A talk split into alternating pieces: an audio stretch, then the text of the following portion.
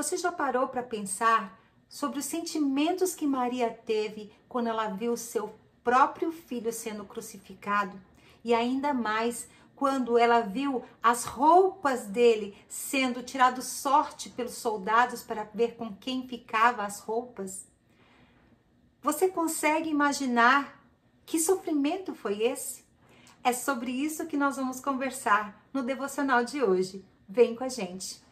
Olá, eu sou a Fábio e esse é o nosso devocional diário Meu Plano com Deus. Hoje é dia 18 de agosto, quarta-feira, e para você que acompanha a leitura anual da Palavra de Deus, os capítulos para hoje são Salmos 100, 101 e 102 e também 1 Coríntios 1. Vamos para o nosso devocional e o tema de hoje é Reivindicando. A leitura que dá base para a nossa reflexão fica em João 19, do versículo 17 ao 21. E eu também vou ler para você João 6,40, que diz assim: Pois é a vontade de meu Pai que todo aquele que olhar para o Filho e nele crer tenha vida eterna, e eu o ressuscitarei no último dia. A autora do nosso devocional de hoje conta que habitualmente a sua mãe faz perguntas para ela e para a irmã de quais os itens que elas vão querer ficar assim que ela partir. E elas sempre brincam com a mãe de uma forma humorada que para a mamãe não guardar nenhum dinheiro em casa, porque elas querem vender a casa com tudo que há dentro. Então elas vão fechar a casa e vão vender a casa completinha mas numa determinada situação, a nossa autora achou uma guirlanda que ela tinha feito com seu pai há mais de 20 anos e ela falou, brincou com a sua mãe: Olha, coloca essa daí no meu nome, porque ela gostaria de ficar com esse item. Quem já perdeu um ente querido sabe as tensões de quando vai se fazer uma partilha dos bens da, pessoa falecida. Quando as pessoas sentem que perderam a pessoa que amam, elas querem se agarrar a qualquer item que faz a lembrança ficar mais vívida, como se aquilo trouxesse um pouco mais de acalanto, mais de presença daquela pessoa que partiu aos seus corações. Mas veja só, as escrituras não mencionam os pensamentos íntimos de Maria, mas podemos reconhecer seus sentimentos em João 19, 25 as suas recordações se aglomeraram e, e, eu acredito que foi muito difícil para a sua mente assimilar o filho que ela criara e amara tanto com o Messias que viria morrer e com isso salvar toda a humanidade. Maria sequer recebeu as roupas de Jesus como lembrança do tempo passado com ele. Essa mãe presenciou quando as mãos que pregaram Jesus na cruz lançaram sortes para ver quem ficaria com seus pertences.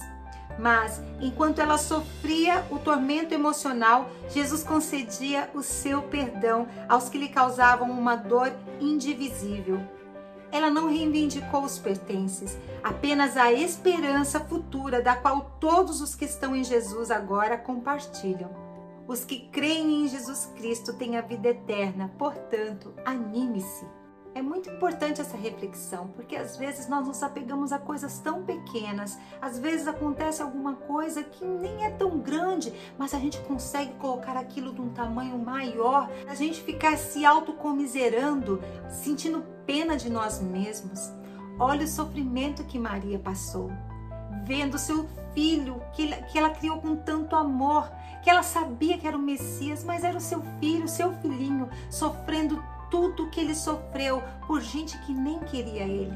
Mas ela entendeu que o propósito era muito maior, que aquela momentânea tribulação que ela estava passando, não pequena, mas era um momento que ela estava passando, era pequena diante do propósito eterno que Deus tinha preparado para a salvação de todos nós, inclusive a própria salvação dela.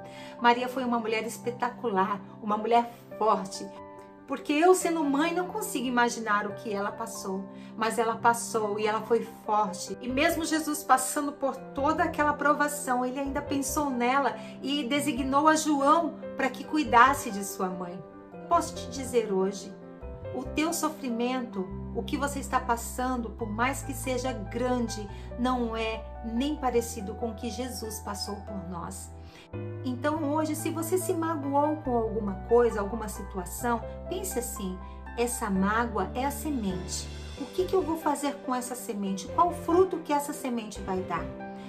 pense no sofrimento que Jesus passou, quanto você também já magoou Jesus e mesmo assim ele te perdoou. Então, transforme essa semente num fruto de perdão, num fruto de perdão e amor.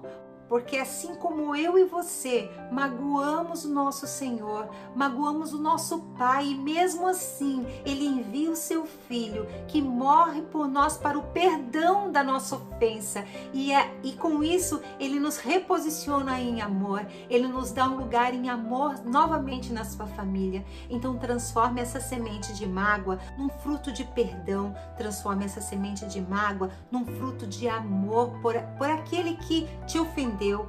Não fique nesse lugar de ofensa. Às vezes nós pegamos pequenas coisas e transformamos num cavalo de batalha e ficamos ali tanto tempo nos machucando. Isso só faz mal para nós mesmos. Libere perdão. E perdão não é um sentimento, perdão é ação. Maria, ela agiu ali, ela não ficou num lugar de ofensa, num lugar de depressão, mas ela entendeu o que o seu filho veio fazer, que era um propósito maior, esqueceu a sua própria e ela conseguiu viver muitos anos ainda junto com os discípulos propagando o evangelho.